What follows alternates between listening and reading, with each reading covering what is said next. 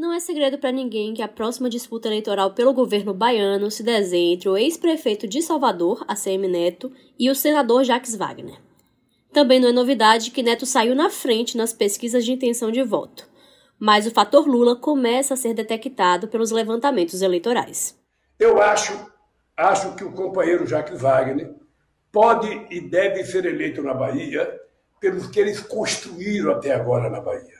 E aí na Bahia pode inventar a terceira via, pode inventar a quarta via, que mesmo assim a perspectiva e a possibilidade do Wagner ser eleito, se ele for o candidato, eu acho que é muito grande e acho que tudo isso para o bem do povo brasileiro.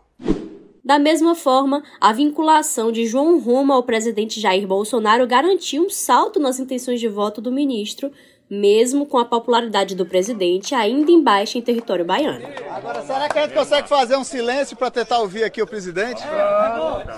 Então, os amigos da Bahia, um grande abraço a todos vocês. Parabéns pela liderança aí do João Roma. É, queremos o melhor do Brasil. E João, melhor do que eu para expressar junto a vocês o que nós gostaríamos que acontecesse com a nossa Bahia esse Estado, né, que é um país, afinal de contas, tudo na coisa. Quem sabe na próxima oportunidade me faça presente para conversar com vocês. Né? Mas o João Roma é o cara aí, é o futuro da Bahia, com toda certeza. Em alta continuam as avaliações de governo do governador Rui Costa e do prefeito de Salvador, Bruno Reis. São esses e outros tópicos eleitorais que o episódio de número 90 do terceiro turno vai abordar.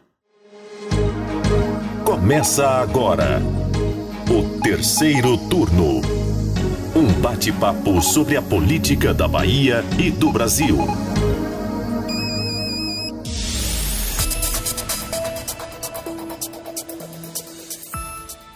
Eu sou Jade Coelho e comigo para a gravação remota do podcast de política do Bahia Notícias, as repórteres Ailma Teixeira. Oi, oi. E Mari Leal. Oi, meu povo. Divulgação de pesquisa eleitoral sempre mexe com os ânimos políticos, né? A gente tem aí uma série de reações. Tem quem minimize, quem comemore, tem quem diga aí que não acredita em pesquisa eleitoral. Só que o último resultado fez mais uma vez o ex-prefeito de Salvador, ACM Neto, sorrir. O BN encomendou um levantamento ao Instituto Paraná Pesquisas e, assim como no questionário anterior que foi aplicado lá no mês de maio, o ex-prefeito de Salvador disparou na frente ele chegou a marcar 52,3% de intenções de voto em um dos cenários analisados. Isso é mais que o dobro registrado pelo segundo colocado, o ex-governador e hoje senador Jacques Wagner, que pontuou entre 24,1% e 25,4%. Com isso, Neto, que costuma evitar comentários em relação a resultados de pesquisas, admitiu ao Bahia Notícias que esse levantamento deixou a equipe satisfeita, né? Porque, segundo ele, ainda estão iniciando os trabalhos. E aí reforçou aquele lema de ter o pé no chão, de humildade, de consciência de que ainda tem um caminho longo pela frente até a eleição do ano que vem. Só que aqui eu peço licença para citar Carlos Drummond de Andrade, porque no meio do caminho tinha uma pedra, tinha uma pedra no meio do caminho. Acontece que essa disparidade cai no momento em que os pré-candidatos são colados à imagem dos seus aliados políticos. Quando citado junto ao ex-presidente Luiz Inácio Lula da Silva, o nome de Wagner atinge 35% das intenções de voto. Já a CM Neto, testada ao lado do presidenciável Ciro Gomes, empata tecnicamente com 37,9%.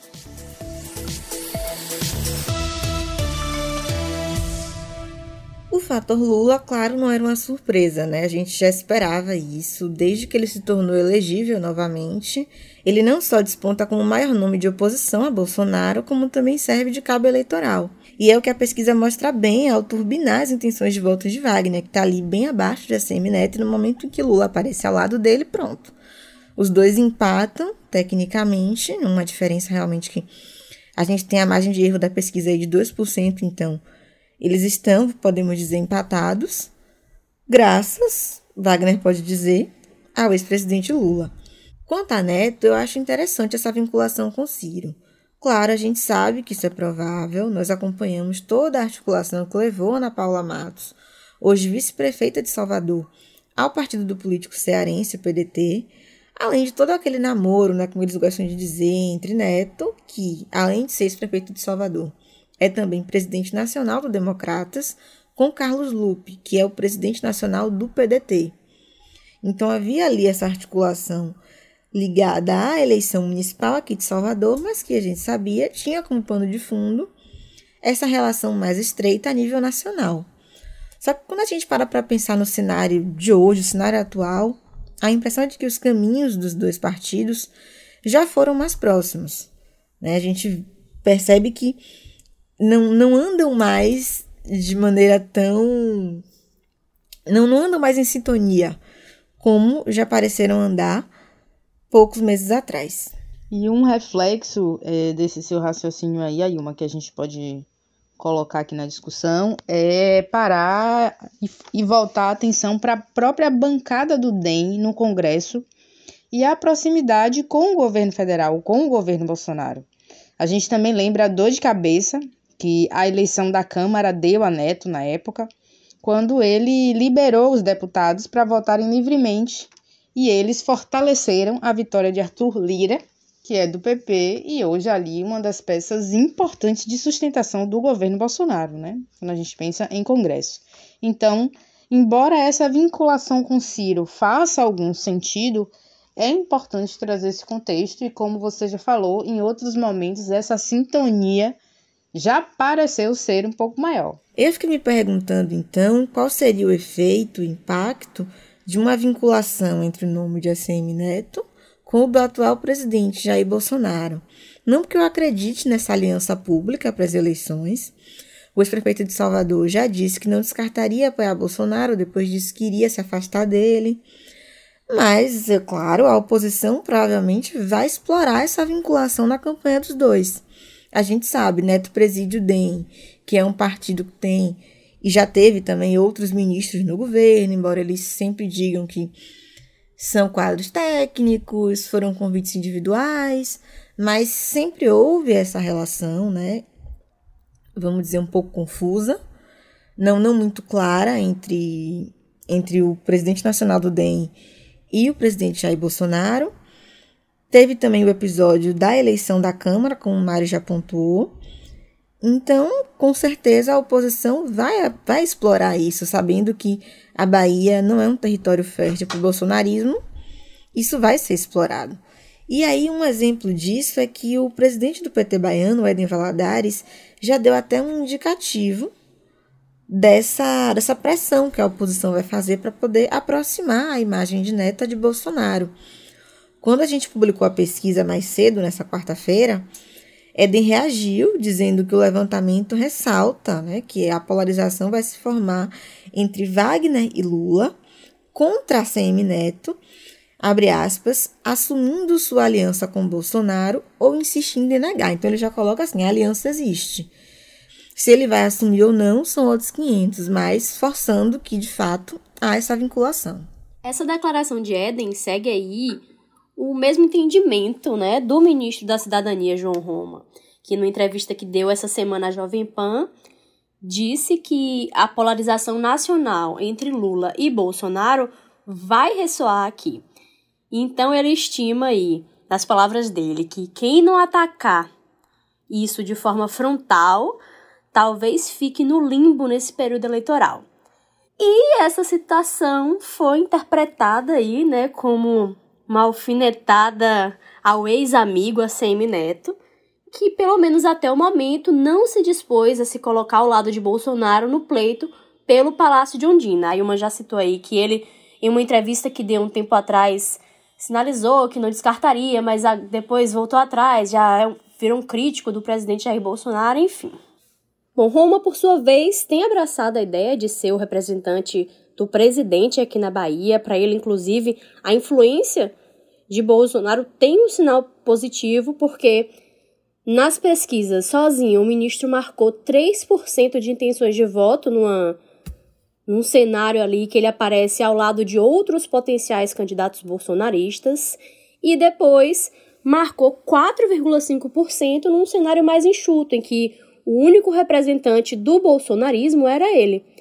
E aí, quando a imagem de Bolsonaro entra no jogo, ele vai a 13,7% nas intenções de voto. Como a gente já repercutiu em outros episódios do podcast, o de número 73 fala especialmente de Roma, ele intensificou a agenda aqui na Bahia, né? E isso tem agradado ao chefe dele, o, o presidente Bolsonaro, que volta e meia, né, quando tem oportunidade, ele faz declarações positivas sobre João Roma, dizendo que Roma é o futuro da Bahia. É uma declaração forte, né? Mas enfim, siga. Antes da gente virar a página, eu queria só chamar a atenção para um detalhe nessa pesquisa, porque quando ela testa os candidatos sozinhos, né, sem fazer essa aproximação com Bolsonaro, com Lula, com Ciro, não tem só Roma, Neto e Wagner, não. Aparece também Marcos Mendes, do PSOL, e outros dois bolsonaristas, doutora Raíssa Soares, que hoje é secretária de saúde lá de Porto Seguro, ela ficou conhecida no meio da pandemia por pedir cloroquina a Bolsonaro, e o vereador de Salvador, Alexandre Aleluia. Agora, todos eles pontuam um pouco. Aí, esses três, junto com Roma, estão tecnicamente empatados nessa pesquisa mais aberta, ali com seus entre 3%, 1%. Então, todo mundo meio que empata tecnicamente. Agora, meninas, quando vocês é, falaram aí do impacto né, dessa do, desses aliados nacionais aqui no contexto local, eu lembrei que, mesmo indiretamente e às vezes diretamente, a gente sempre tem abordado esse assunto aqui no terceiro turno. É, é aquela, aquela questão que a gente tem sempre repetido internamente dizer. A gente tenta deixar 20, 2022 para ano que vem, mas ele insiste em ser agora. E realmente, sendo essa, essa eleição nacional, não tem como olhar cenários de forma individual, né? Mas voltando aqui para a pesquisa, mais uma vez o, o Paraná Pesquisas testou a popularidade de Bolsonaro em terras baianas. E o spoiler, ele, ela continua péssima, 62,7%, ou, para ficar mais fácil de compreender aí a média de 6 a cada 10 baianos afirmam desaprovar o governo federal, contra 32,7% que aprova a gestão do presidente. Então, se no cenário nacional essa redução da popularidade dele assusta um pouco, olhando aqui para o cenário baiano, é um pouco mais do mesmo, né? É, é, ver o contrário, que mesmo com a presença dessa figura, João Roma, que tem circulado aí é, aqui no estado, essa semana veio também o ministro até da Educação, fez um encontro com prefeitos do interior, mas assim não deslancha essa popularidade. E aí, quando se vai ver a forma de avaliação, chega a 46,2% é, o percentual dos que consideram o governo péssimo. E aí, com esses dados, né, a gente fica zero surpreso com o próximo dado que eu vou trazer aqui, que é de que os entrevistados indicaram levar Lula e Bolsonaro para um segundo turno, com o petista disparado na frente, com 47,1% das intenções de voto, contra 23,7% do atual chefe do executivo. É um resultado completamente previsível, mas ainda é um resultado completamente previsível, mais ainda se a gente pensar que o próprio Fernando Haddad venceu aqui no estado na eleição de 2018. Fazendo aí um retrospecto. Agora, a gente comentou aí no início de dados de diversas pesquisas, e aí saindo um pouco da projeção do futuro para colocar os pés realmente no presente, a gente também teve resultado de avaliação. É, é, a gente teve resultado de avaliação do, de governos atuais aqui na capital, com Bruno Reis, e uma avaliação também do governador Rui Costa.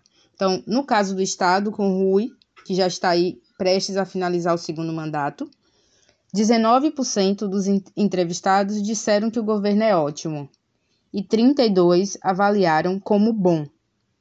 Rui foi ainda avaliado como regular por 27,1% dos baianos.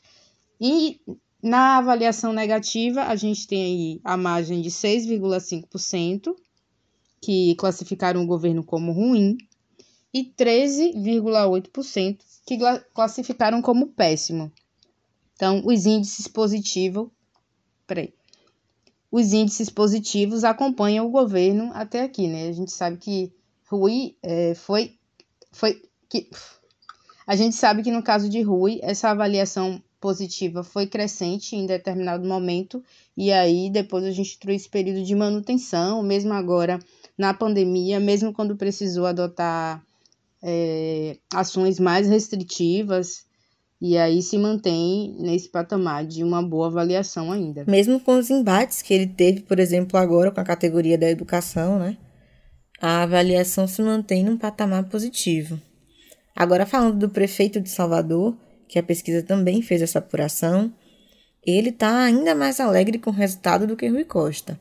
Os números de Bruno Reis são 14,5% da população soteropolitana avalia o governo dele como ótimo 37,9% avalia como bom, 31,8% avalia como regular, 6,6% como ruim e 6,4% como péssimo. Então, assim como o Rui Costa, os índices positivos continuam lá em cima.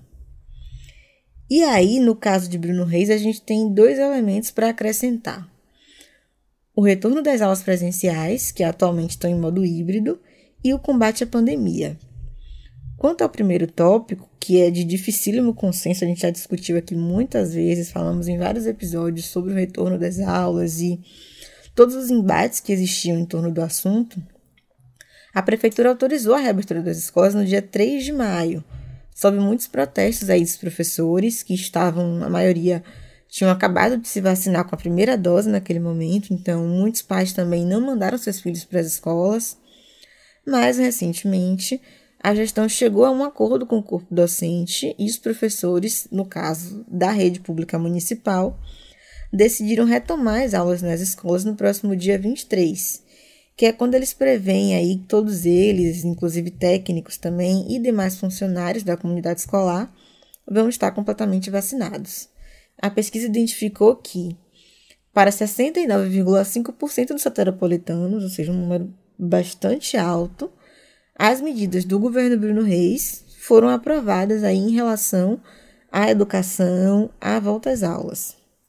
Já no tópico combate à pandemia, a aprovação também foi positiva, um pouquinho menor, 56,6%, mas isso sem contar aqueles 26,2% do pessoal que considera que a atuação foi regular. Então também não é negativo, né? Ele sai aí com esse saldo a contento em relação às ações da gestão, que a gente sabe que foi, foram muitas atitudes, muitas medidas em continuidade mesmo com o que já vinha sendo feito enquanto Bruno Reis era vice-prefeito de ACM Neto no ano passado. Então, é, é um governo de continuismo, mas com esses números, né? Foram muitos números nessa edição. A gente consegue entender, né, ou perceber aí como os satarapolitanos estão avaliando o governo Bruno Reis muito bem na fita. E o terceiro turno de hoje vai ficando por aqui, mas antes a gente precisa registrar os dados da pesquisa. O levantamento ouviu 2.008 eleitores baianos em 186 municípios entre os dias 4 e 7 de agosto. O Instituto Paraná Pesquisas coletou dados por meio de entrevistas telefônicas não robotizadas e apresentou um intervalo de confiança de 95%. A margem de erro é de 2 pontos percentuais para mais ou para menos. Terceiro turno.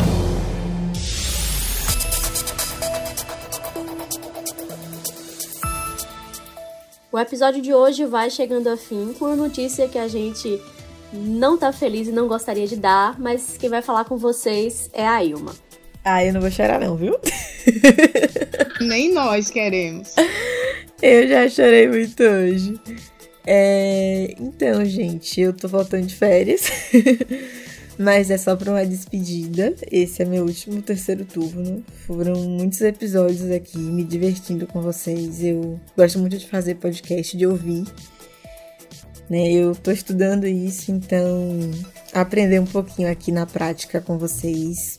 Primeiro com Jade e, e Lucas, depois com Jade Bruno, hoje com Jade Mari e sempre com Paulo na, na operação. Foi incrível. Então eu só tenho a agradecer a vocês a quem nos ouviu esse tempo todo, né? Que espero que continue ouvindo vocês, porque eu vou continuar ouvindo vocês e compartilhando sempre.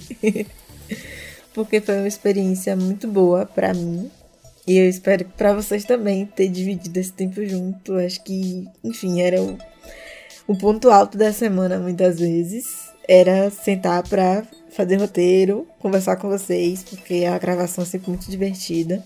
Mesmo quando a gente mesmo com essa pandemia, né, a gente gravou tanto tempo e continua a gravar à distância, mas as gravações se estendem por muito mais do que vocês escutam, então foi incrível. E é isso, a gente se vê aí, se ouve em projetos futuros. Bom, eu vou aproveitar aqui também. A Ilma, a gente está gra gravando remotamente. Já sabíamos da notícia, então não tem como não estar triste de fato. Mas deixar com você um abraço e caminhos abertos, como sempre. A gente sabe da sua lucidez, do, do, seu, da sua alegria de fazer tudo que você faz, do seu comprometimento. E aí, a gente sabe que esse mestrado aí que tá roubando você da gente é só mais uma etapa importante da sua vida que você com certeza vai concluir com mérito, que é sempre o resultado do que você faz. Então, eu deixo aqui meu super abraço. Vamos sim continuar nos vendo, nos falando, nos ouvindo. E um abraço também para o pessoal que está aí do outro lado, ouvindo a gente, que também está sempre. Até semana que vem. Os meus desejos também são de tudo de bom. Já falei, já mandei mensagem, já mandei textão, então a Ilma sabe tudo que eu desejo de bom para ela. Muito, muito, muito obrigada por ter embarcado aqui nessa loucura de fazer um podcast de política, que a gente tem tantos altos e baixos. Foi uma experiência muito boa e com certeza a gente só tá onde tá por causa da sua colaboração, que foi assim essencial. Muito obrigada. Eu aproveito aqui que já tô no agradecimento. Muito obrigada a você, ouvinte do terceiro turno, e a gente tá por aqui na semana que vem. Nós estamos sempre muito interessadas em saber a sua opinião sobre o terceiro turno, então manda uma mensagem pra gente, para qualquer rede social, usando a hashtag Terceiro Turno BN. O programa é gravado das nossas casas e conta com a apresentação das repórteres Jade Coelho, Ailma Teixeira e Mari Leal. Os áudios utilizados nesse episódio são da Salvador FM e do canal do YouTube Fala Ginefax. A edição de som é de Paulo Vitor Nadal e o roteiro de Ailma Teixeira. Você ouviu o terceiro turno, o seu podcast semanal sobre a política da Bahia e do Brasil.